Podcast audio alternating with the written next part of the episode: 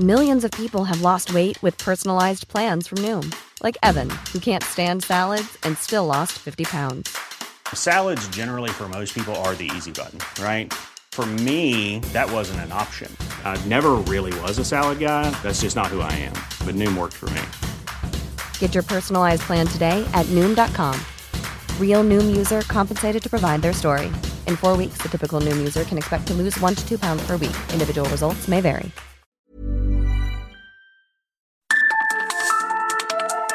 Las coordenadas de la información. Con Alejandro Cacho.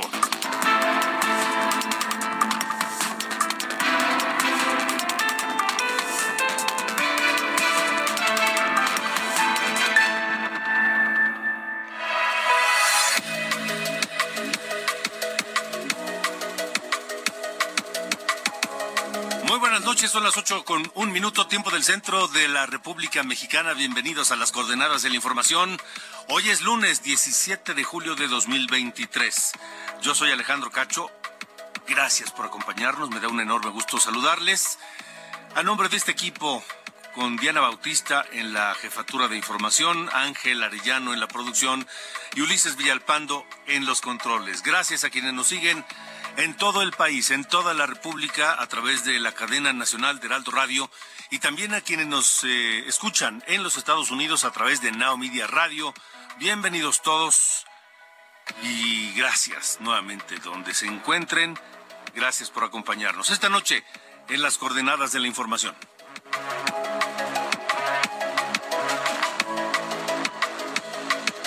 Nuevamente el presidente Andrés Manuel López Obrador la emprende y lanza obuses diversos en contra de Xochitl Galvez. Ahora la acusa de haber recibido a través de sus empresas, insistió en que recibió contratos por 1.400 millones de pesos, pero niega López Obrador haber utilizado el aparato del Estado para obtener la información financiera de la senadora Xochitl Galvez.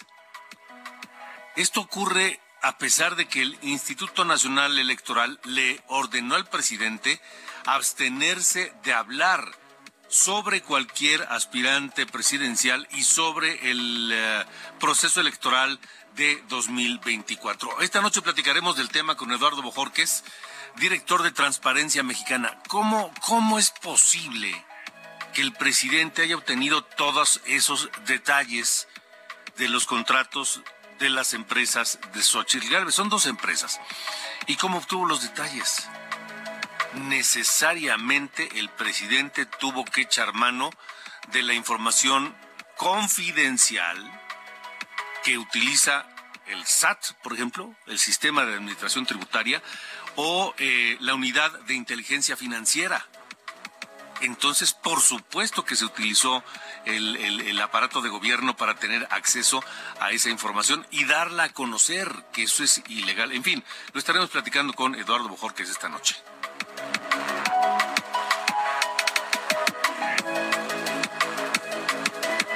Saludos a la gente que nos escucha en Guanajuato, por supuesto, en todas las ciudades del Bajío.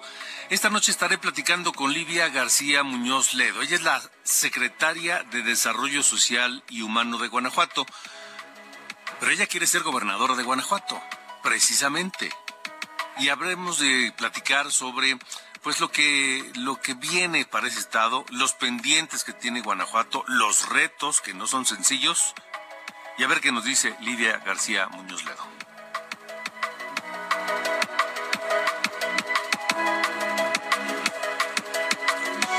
También prepárense, sobre todo quienes nos escuchan en los Estados Unidos, hay que tomar precauciones.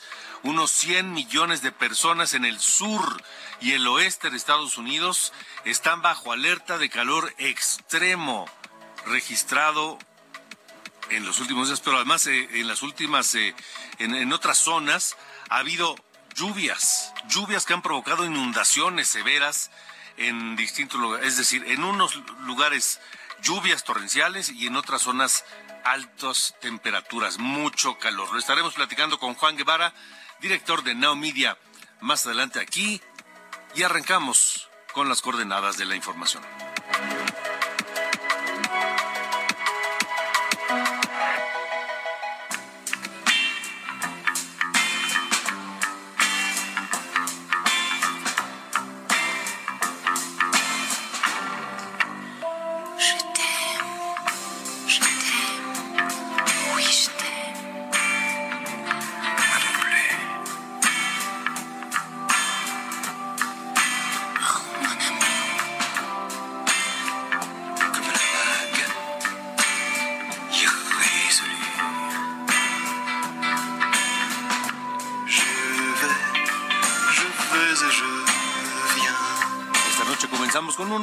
Triste en la parte musical de este programa.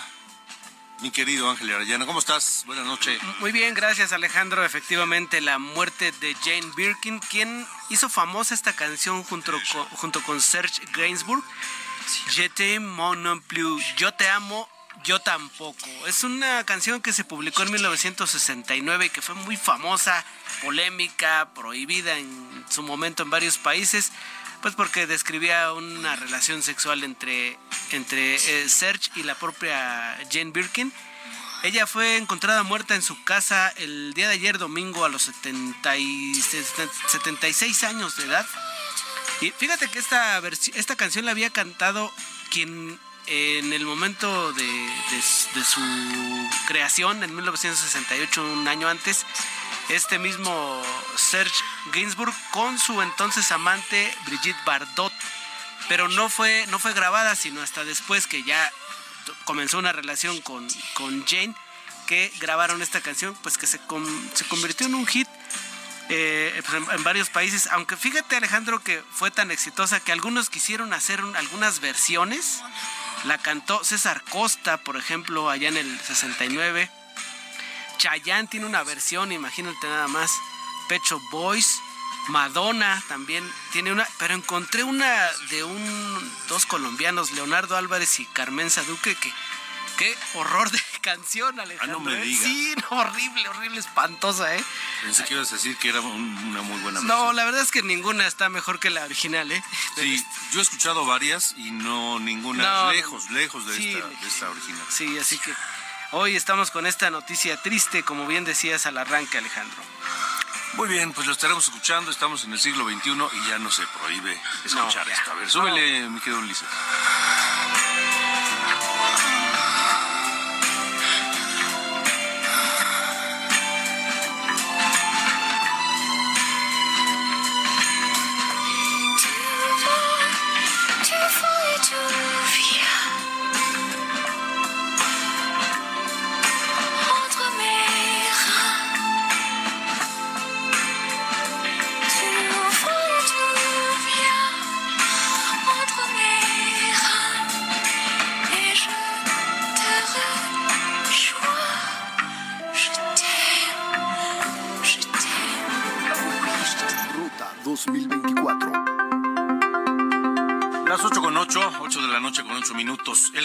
La Comisión de Quejas y Denuncias del INE determinó que López Obrador, el presidente, debe abstenerse de realizar eh, comentarios sobre el proceso electoral 2024.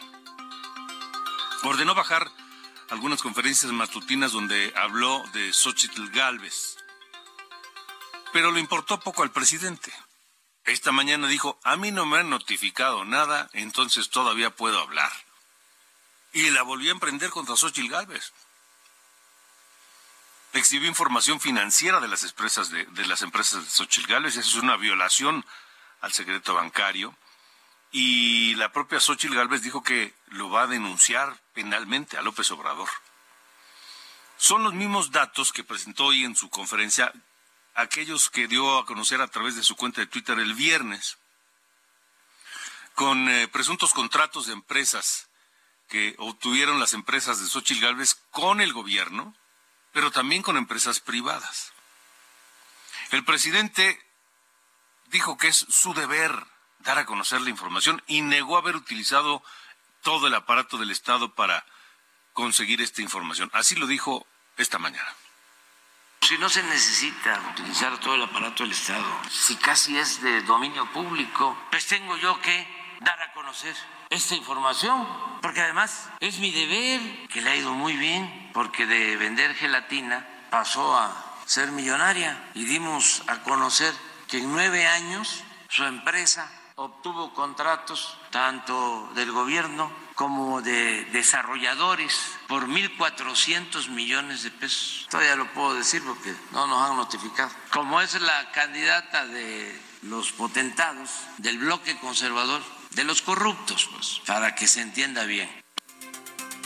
Es lo que dice López Obrador y, y dice, no se utilizó todo el aparato del Estado. No, no todo. Nada más el SAT. nada más la unidad de inteligencia financiera, por lo menos. Y es mi obligación darlo a conocer. No, no es obligación. Es información casi del dominio público, tampoco. Y aunque fuera solamente casi, ese casi no le permite darlo a conocer. Eduardo Bojorquez, director de Transparencia Mexicana, te saludo esta noche. Gracias por estar aquí. Alejandro, muy buenas noches. Muchas gracias por la invitación. Si eso está haciendo hoy el presidente, ¿qué va a hacer el año que entra? Ya que estemos de lleno en el proceso electoral. ¿Qué, qué opinas de lo que ha estado haciendo el presidente con eh, las empresas de Xochitl Gálvez?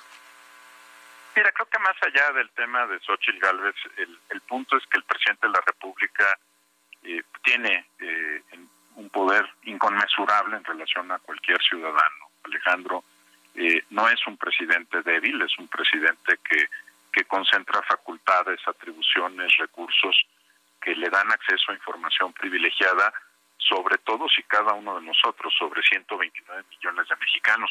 Como jefe del Estado y jefe del gobierno, él puede consultar la información sobre el servicio de administración tributaria, la unidad de inteligencia financiera, eh, puede tener acceso a, documentos que cada uno de nosotros entrega al gobierno eh, sabiendo que van a estar custodiados, que van a ser utilizados solo con un propósito.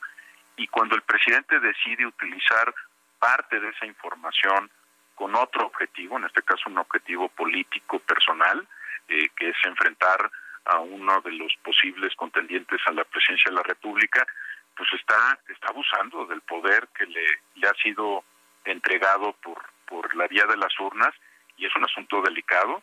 Eh, no es la primera vez que, que lo hace, tú lo sabes muy bien, ha tomado embestidas similares contra comunicadores, contra otras otras personas que no comparten eh, su visión del, del proyecto de país, que tienen otra manera de ver las cosas, pero sí es un asunto delicado porque eh, pues todos y cada uno de nosotros entregamos información al gobierno a través de nuestros impuestos, a través de nuestro expediente médico, a través de, distintas operaciones bancarias, eh, bajo el supuesto de que no se van a revelar esos datos a las primeras de cambio.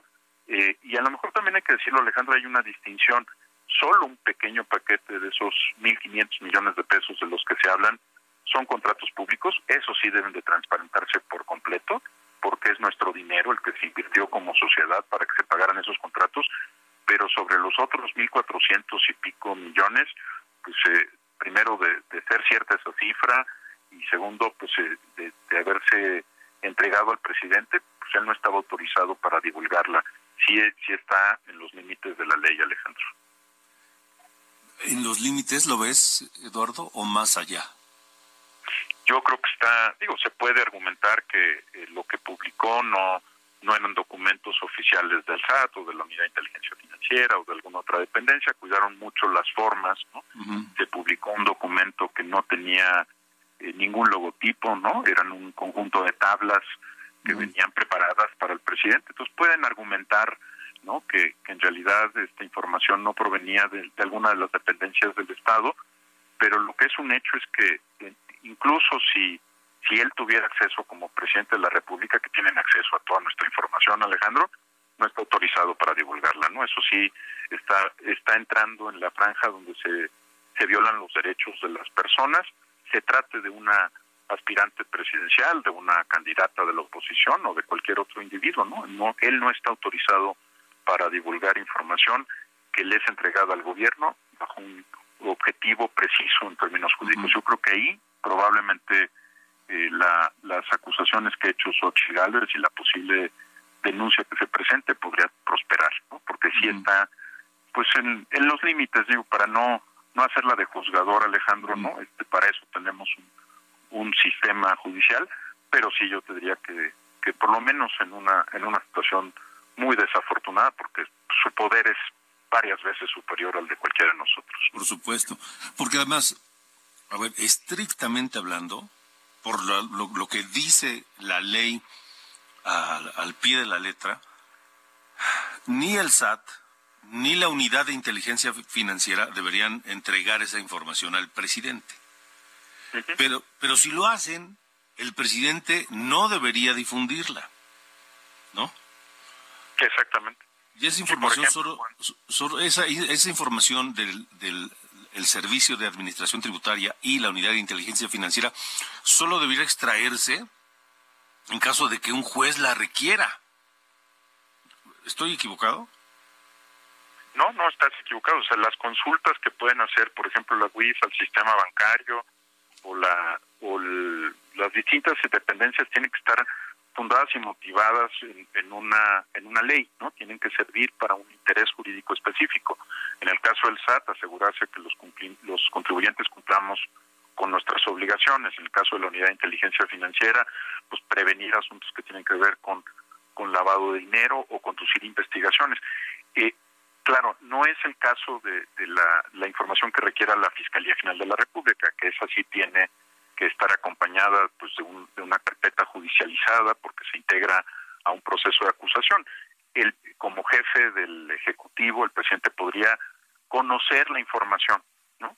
pero no divulgarla. Ahí es donde está entrando en un asunto sumamente delicado porque es información que tiene un propósito jurídico. Si él, si él solicitó verbal o expresamente que se le entregara información sobre Xochitl Galvez como aspirante a la presidencia de la República eh, y no conduciendo pues funciones de control y vigilancia convencionales, entonces también podría estar entrando en una situación jurídica delicada y probablemente ilegal. Eh, Eduardo Bojorquez, estaba platicando con Eduardo Bojorquez, director de Transparencia Mexicana. ¿Recuerdas algún antecedente parecido a esto? Mira, eh, yo recuerdo los, los de esta administración, pero también los del pasado. Eh, cuando el presidente, por ejemplo, anunció eh, cuál iba a ser la tasa de interés que iba a fijar el Banco Central, te acordarás que claro, lo hizo un viernes, ¿no? Él, él eh, como jefe del Estado y como responsable de la política económica del lado del Ejecutivo, pues puede conocer, ¿no? De parte del Banco Central esa información. Pero al momento en que la comparte o la divulga, está violando la ley, ¿no? Porque está afectando la política monetaria que es exclusiva competencia del Banco Central. Es un ejemplo que parece que no tiene nada que ver con las elecciones y la política, pero es el mismo principio, ¿no? El presidente puede tener acceso a la información porque él es responsable de una parte de la política económica, pero no está autorizado para compartirla. Imagínate que le avisara a inversionistas que viene una modificación en cierto sentido de las tasas de interés del Banco Central. Eh, podría ser muy rico alguna persona o podría afectar los intereses de otras, ¿no? Entonces, es una línea muy sutil, pero necesaria, porque el que sea el presidente y tenga acceso, visión 360, déjame ponerlo así, ¿no? De todo lo que hay en el gobierno, no lo autoriza para utilizar esa información con cualquier propósito. Eh, ese es un antecedente. Hay otros momentos en los que ha divulgado información sobre eh, el eh, periodistas, comunicadores, el caso de Loret de Mola, eh, algunas otras, pero sobre todo creo que esta es una mala práctica de nuestro sistema político.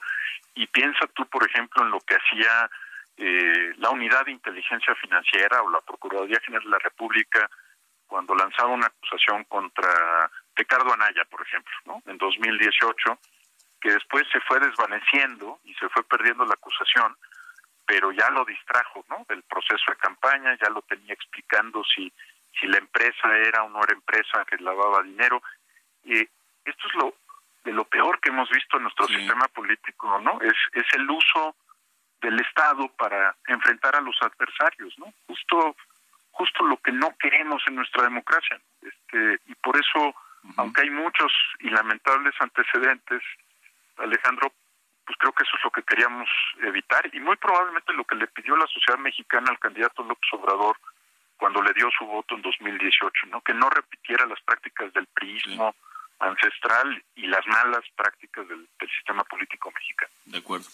Eduardo Bojorquez, te saludo y te agradezco que hayas estado con nosotros hoy. Al contrario, Alejandro, muchas gracias a ti por la invitación. Que estés muy bien. Buenas noches. Muy buenas noches. Y Xochitl Gálvez respondió a través de Twitter a lo dicho y afirmado y hecho hoy por el presidente López Obrador. Así, así lo dijo. Al presidente de la República se le volvió una obsesión hacer campaña en mi contra. El presidente de México debe actuar como hombre de Estado, como estadista. No debe comportarse como jefe de partido, de facción o de grupo. El presidente no puede utilizar a las instituciones de manera facciosa, ni para ayudar a sus amigos, ni para destruir a sus adversarios.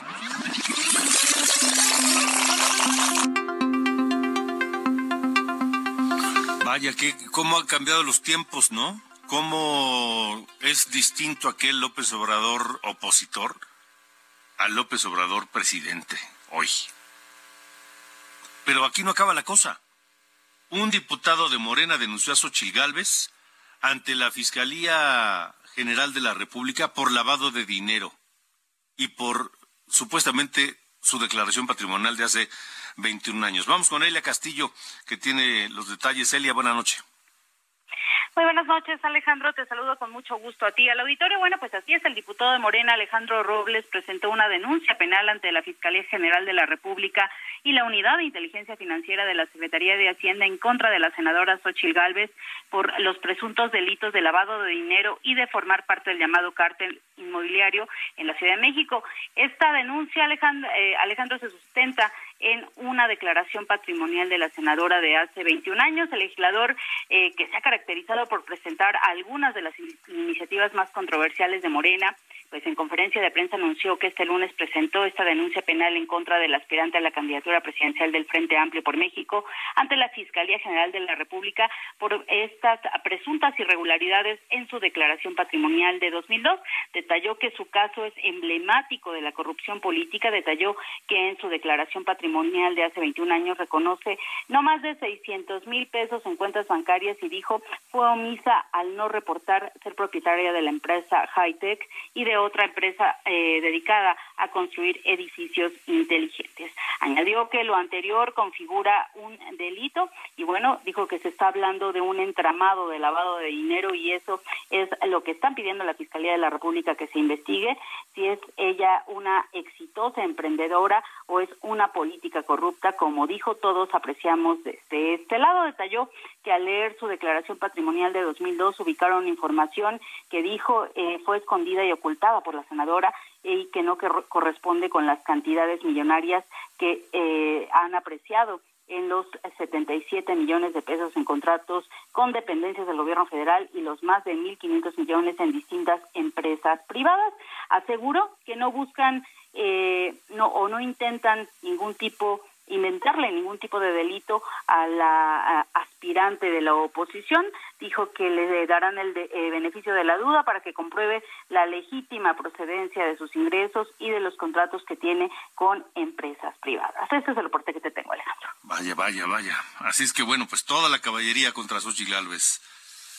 Así es, así es, Alejandro. Y bueno, vamos a ver si esta denuncia eh, procede. Así es, vamos a ver si prospera. Gracias, gracias Elia, buena noche. Muy buenas noches. Hasta luego, Elia Castillo, con los detalles de esta denuncia. Vámonos a la pausa. Vamos a recordar el 17 de julio de 1996. Ese día murió Cass Chandler, o mejor, mejor dicho, Chas Chandler, este productor inglés, músico, bajista de The Animals. Y hoy escuchamos a The Animals con este tema legendario de los años 70. House of the Racing Sun, la casa del sol naciente. Vámonos a la pausa, seguimos en las coordenadas de la información. 100 millones de personas en riesgo de calor extremo en Estados Unidos. Regresamos con eso y más.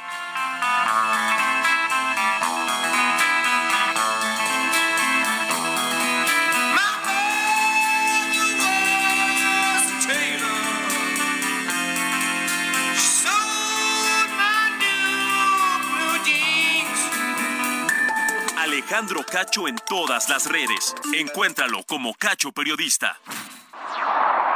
Las coordenadas de la información. Con Alejandro Cacho.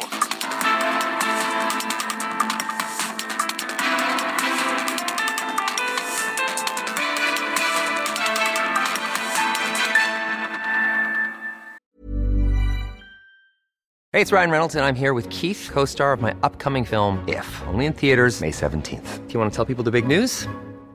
All right, I'll do it. Sign up now and you'll get unlimited for $15 a month in six months of Paramount Plus Essential Plan on us. Mintmobile.com slash switch. Upfront payment of $45 equivalent to $15 per month. Unlimited over 40 gigabytes per month. Face lower speeds. Videos at 480p. Active Mint customers by 531.24 get six months of Paramount Plus Essential Plan. Auto renews after six months. Offer ends May 31st, 2024. Separate Paramount Plus registration required. Terms and conditions apply if rated PG. Piensa en tu momento favorito. Esas vacaciones en familia, por ejemplo. Ahora piensa en las empresas y en los empleos que hay detrás. El de Juan que conduce autobuses. El de Mari que trabaja en el restaurante. Empresarios y colaboradores trabajamos para que a todos nos vaya mejor. CIRT, Radio y Televisión Mexicanas. Voz de las empresas. Consejo de la Comunicación.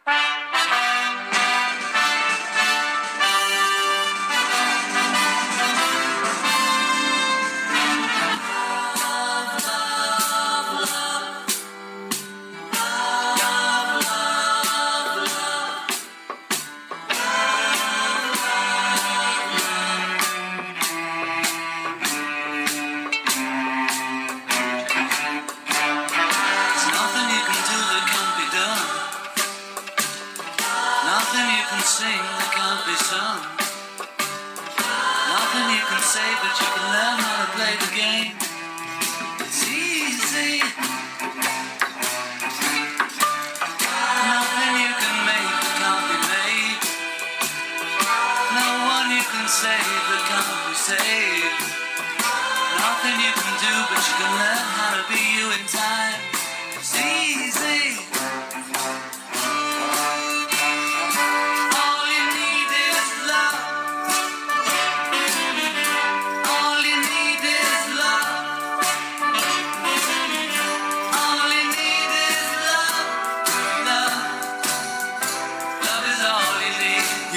de julio de 1967. Ve la luz en Estados Unidos este single de los Beatles, este single inolvidable, All You Need Is Love, que fue interpretado en directo por primera vez algunas semanas antes en una transmisión global por televisión, 25 de junio del 67, pero el 17 de julio se dio a conocer en los Estados Unidos.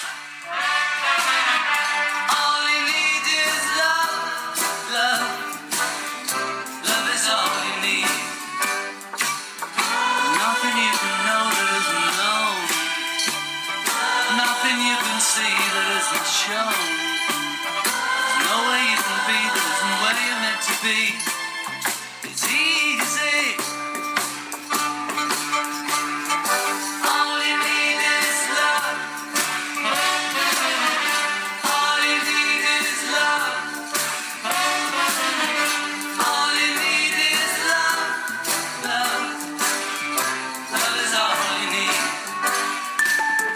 Alejandro Cacho en todas las redes. Encuéntralo como Cacho Periodista. Buenas noches, soy Diana Bautista y les saludo con el resumen de noticias. En Aguascalientes fue asesinado Ulises Nava, funcionario de la Universidad Autónoma de Guerrero y activista por la diversidad sexual y de género. Un motociclista le disparó en varias ocasiones cuando él salía del Museo Descubre en la ciudad de Aguascalientes. Periodistas de Guerrero se manifestaron este mediodía frente a las instalaciones de la Fiscalía General de la República en Chilpancingo, así como en la costera Miguel Alemán en Acapulco, para exigir justicia por el asesinato del periodista Nelson Matus del sitio local de noticias Lo Real de Guerrero, ocurrido el sábado. La Fiscalía de Jalisco informó que hay dos personas detenidas por el ataque con explosivos contra autoridades del estado de Tlajomulco de Zúñiga, que dejó seis muertos y 15 lesionados. El FBI confirmó que la ciudadana estadounidense Mónica de León Barba, secuestrada el 29 de noviembre en Tepatitlán, Jalisco, fue liberada el viernes y ya se encuentra con su familia. Hasta el momento no hay ningún detenido por el secuestro. En el Estado de México, el presidente municipal de Atizapán de Zaragoza, Pedro Rodríguez Villegas, reinauguró la ciudad deportiva Ana Gabriela Guevara, que ahora cuenta con un campo de fútbol de pasto sintético y una pista de atletismo completamente renovada, entre otras instalaciones. Y para mí es un gran gusto poder apoyar e impulsar. Y no me cansaré de repetirlo, que lo importante es que Atizapán brille pero a medida que tengamos grandes deportistas que lleven precisamente en sus espaldas el logo de Atizapán y que salgan a concursar y que califiquen y apliquen para concursar en los Panamericanos, para nosotros es algo muy, muy importante. Organizaciones de la sociedad civil alertaron sobre un derrame de hidrocarburos en el Golfo de México, en la misma zona en la que el pasado 7 de julio se registró el incendio de la plataforma de Pemex en la sonda de Campeche. Finalmente, tras amenazar con posibles sanciones comerciales si no hay resultados dentro de un año, el presidente de Estados Unidos, Joe Biden, exhortó a México a que intensifique los esfuerzos de conservación de la vaquita marina y la totoaba, dos especies en peligro de extinción. Estas fueron las noticias de este lunes. Buenas noches.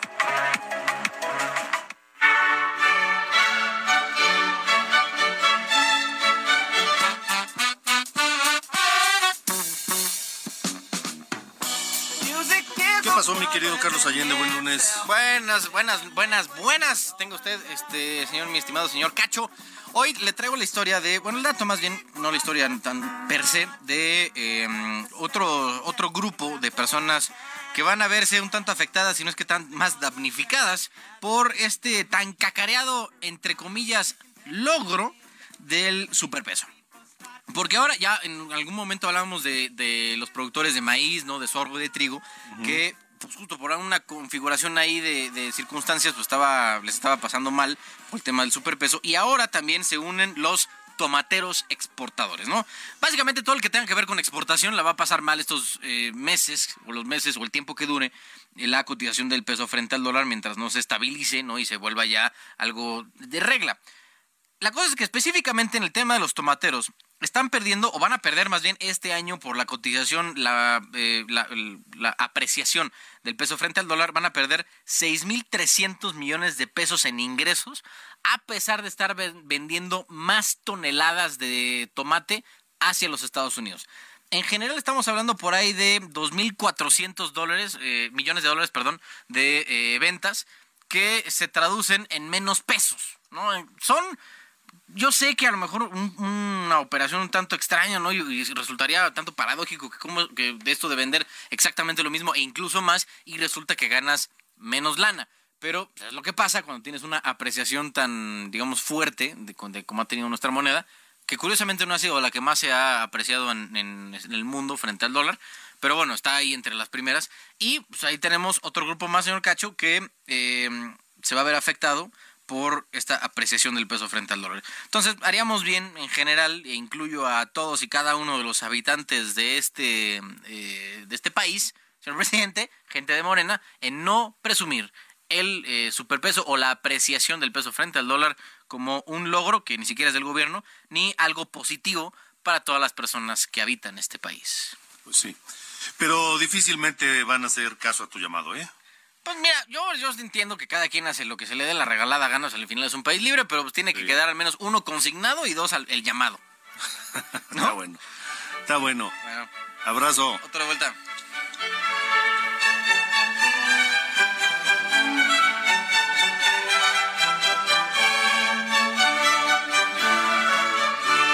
Las coordenadas de la información.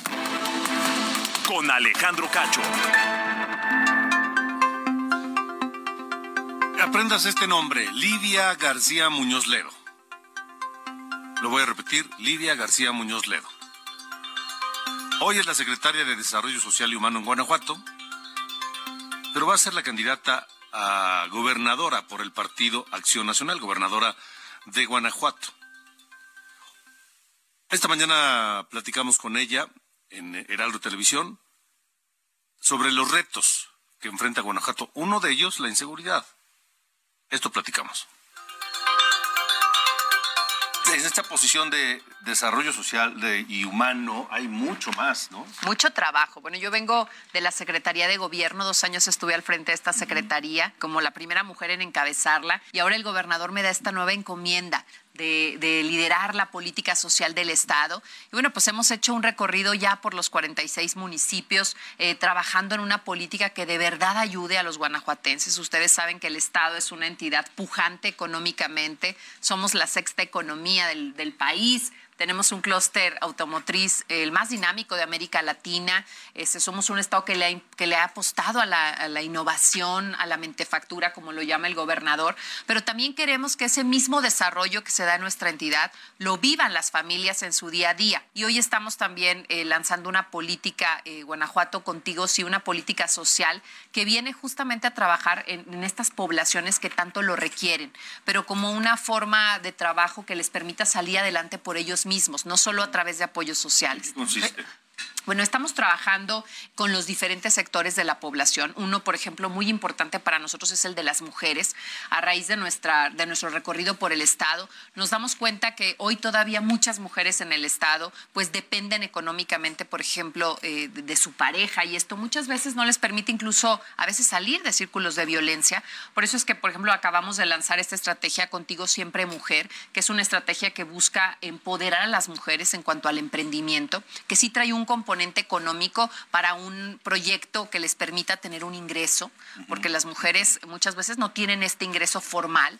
Entonces, lo que estamos buscando es, es, capacitarlas para que pongan ellas su negocio, para que emprendan de acuerdo a la vocación de las regiones del Estado y también, bueno, que, que comprende también educación este, financiera, que comprende salud para las mujeres, este como un, uno de, una parte importante de este programa general del Estado. Pero también tenemos otros sectores de la población. Claro. Hoy Guanajuato le está apostando muy fuerte a los jóvenes, a su educación, a su formación. Somos uno de los estados que más manda jóvenes a estudiar al extranjero. El, el gobernador lo dice muy bien, queremos más Guanajuato en el mundo y más mundo en Guanajuato. Que hoy los jóvenes abran es, el, su mente, su visión y que regresen al Estado a trabajar eh, y que construyan este Estado que ya no lo queremos solo manufacturero, sino que esté diseñando, por ejemplo, ahora los vehículos del futuro. Sin duda, Guanajuato tiene el reto de mantener esa posición privilegiada, económicamente hablando, esa pujanza que ha mantenido, que ha tenido las últimas décadas, que es, que es mérito de, de distintos gobiernos a lo largo de los años, los últimos, no sé, 20, 30 años. Pero tiene, además de ese reto que es muy importante y del que ya hablabas, eh, Lidia,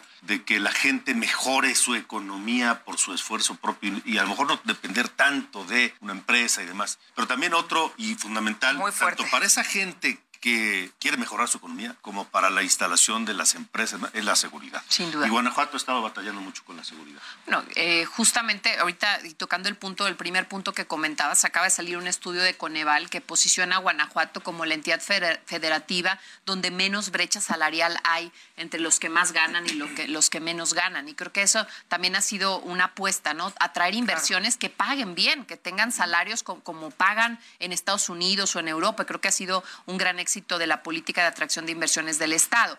Y sin duda lo que dices, a ver, no hay un, una empresa, un capital que vaya a venir a una entidad si no tiene esta confianza del Estado de Derecho.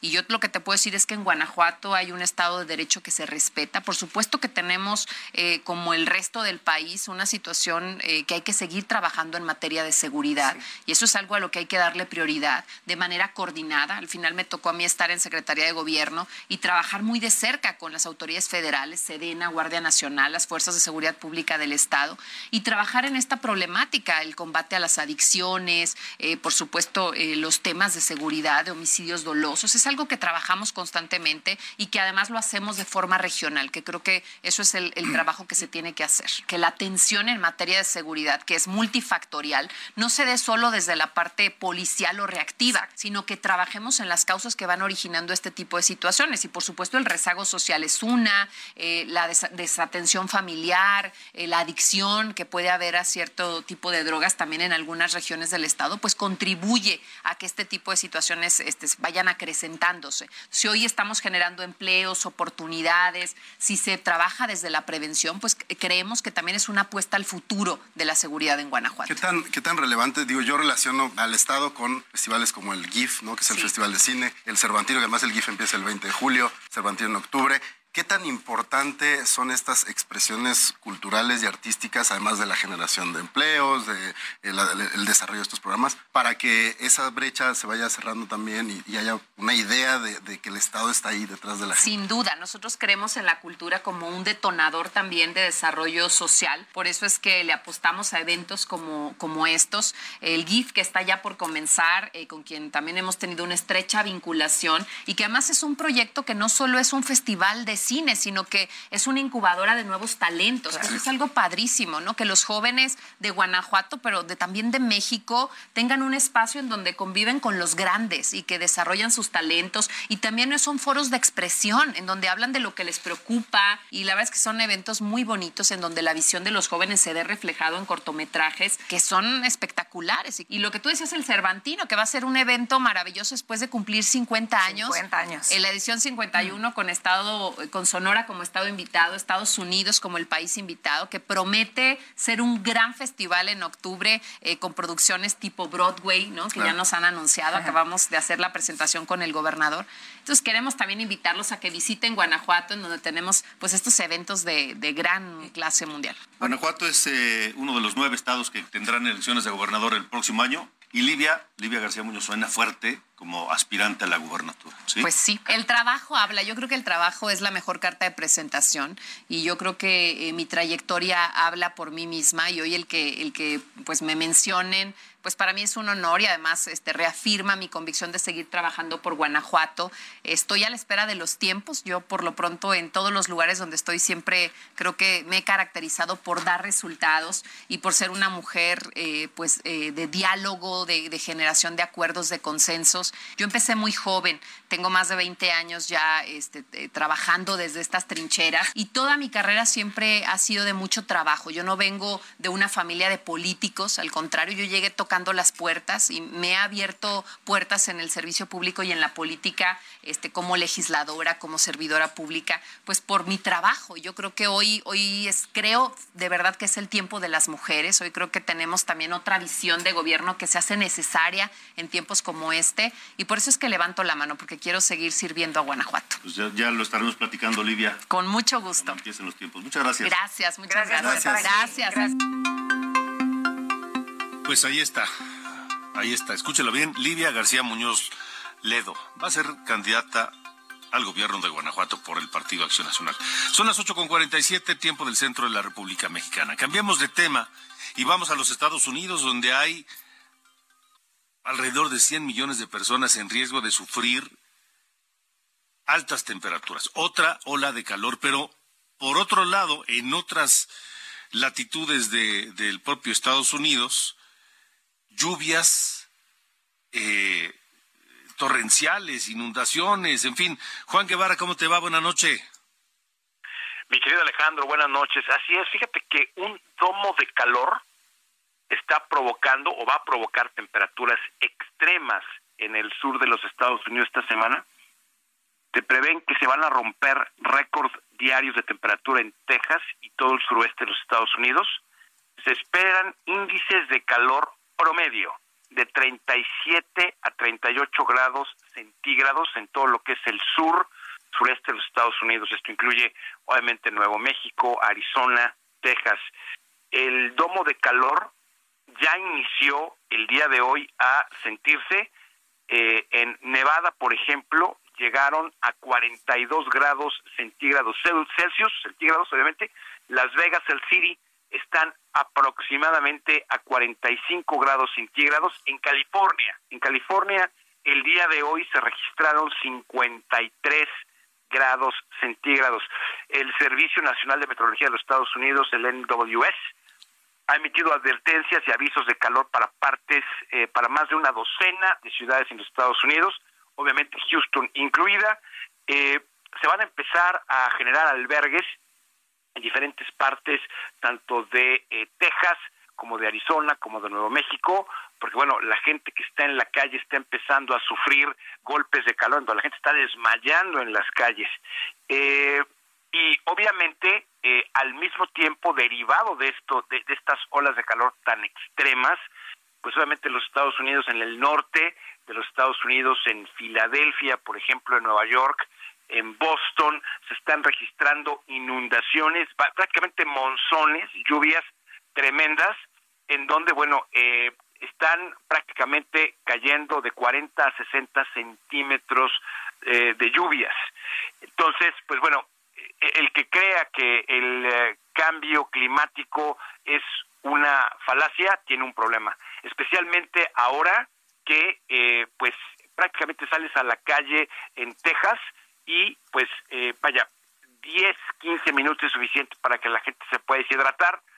¿Cómo afecta esto a México? Bueno, pues sabemos que las caravanas, las caravanas inmigrantes ahí vienen, independientemente del clima. Eh, el, el Departamento de Inmigración de los Estados Unidos está tratando de ver cómo le hacen, porque pues bueno, los coyotes y la gente que pasa, eh, eh, inmigrantes indocumentados eh, a través de la frontera está teniendo problemas por estas horas de calor. Entonces, esta semana se viene el clima fuerte y de feo. Pues hay que estar muy atentos y, con mucho cuidado, ¿no? tratar de no exponerse mucho tiempo en la calle, etcétera, etcétera, etcétera. Juan, te mando un abrazo y gracias. Estamos a la orden, un abrazo. Hasta luego, buenas noches. Vamos rápidamente a la información de los aspirantes a las candidaturas presidenciales, tanto de la coalición oficialista como de la oposición. En el día 29 de 70 de los recorridos de los aspirantes de Morena a la presidencia, Marcelo Ebrard continuó con la presentación de su plan de seguridad Ángel e insistió en que no mejorará la seguridad sin el uso de la tecnología. Ya sé, porque alguien dice por ahí, no todo es tecnología. Pero seguridad sin tecnología es no tener los resultados a los que aspiramos. En Baja California Sur, Ricardo Monreal continúa con su crítica contra otros aspirantes de Morena por el uso de espectaculares, a quienes reprochó por no hacer caso al presidente de bajarlos, pues aseguró que lleva contabilizados mil panorámicos en 17 estados. Además, Monreal informó que hasta ahora solo ha gastado el 27.99% del máximo permitido en sus giras. En Irapuato, Guanajuato, Manuel Velasco del Partido Verde propuso implementar un mando único para tener una sola corporación policial más capacitada, mayor equipada y con mejores sueldos. Ni Claudia Sheinbaum, Adán Augusto López ni Gerardo Fernández Noroña tuvieron actividades públicas. Del lado de la oposición, Xochil Gálvez respondió al presidente López Obrador, quien dijo que la senadora pasó de vender gelatinas a millonaria. Si le sorprende que de vender gelatinas me convertí en una empresaria, pues eso es lo que yo quiero que pase con los mexicanos. Que más jóvenes se conviertan en empresarios, que más jóvenes estudien ingeniería, que más mujeres salgan adelante para que no se las golpee su marido.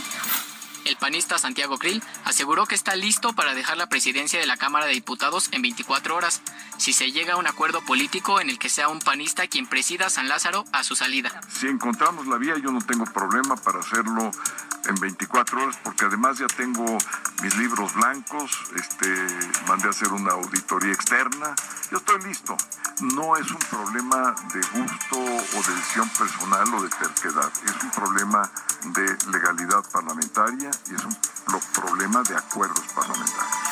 Enrique de la Madrid está de visita en Colima, donde mantuvo reuniones con integrantes de los consejos directivos estatales del PRI y PAN para así reforzar el fortalecimiento de alianzas políticas. Esta fue la actividad de los precandidatos a la República. Bueno, antes de irnos, vamos rápidamente a Tamaulipas. Arnoldo García, vaya hallazgo terrible, tenebroso. Alejandro, muy buenas noches. El colectivo por amor a los desaparecidos aseguró que el sector Arboledas en Reynosa... Bueno, algo pasó con la información de Tamaulipas. Le digo rápidamente que allá fueron localizados 22 cuerpos en fosas clandestinas. ¿Tenemos a Arnoldo? Venga, Alejandro, muy buenas noches. El colectivo por amor a los desaparecidos aseguró que el sector Arboledas en Reynosa es un campo de exterminio, pues siguen encontrando fosas clandestinas y restos humanos. Desde el pasado viernes hasta hoy han encontrado 22 cuerpos. De los 22 cuerpos han sido ya identificados tres y uno más estaría por ser identificado con base a la comparación de datos del banco de ADN con que cuenta la Fiscalía General de Justicia de Tamaulipas.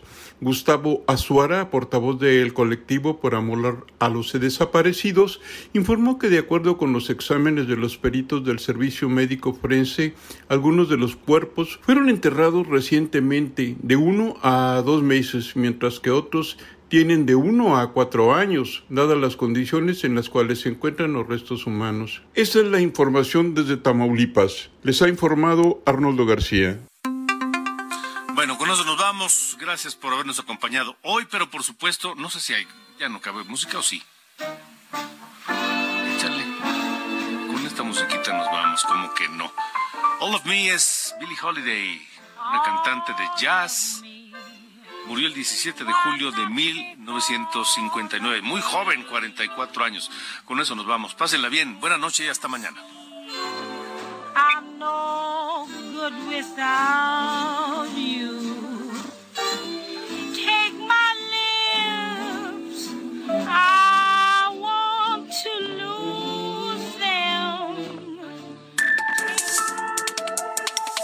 Esto fue Las coordenadas de la información con Alejandro Cacho.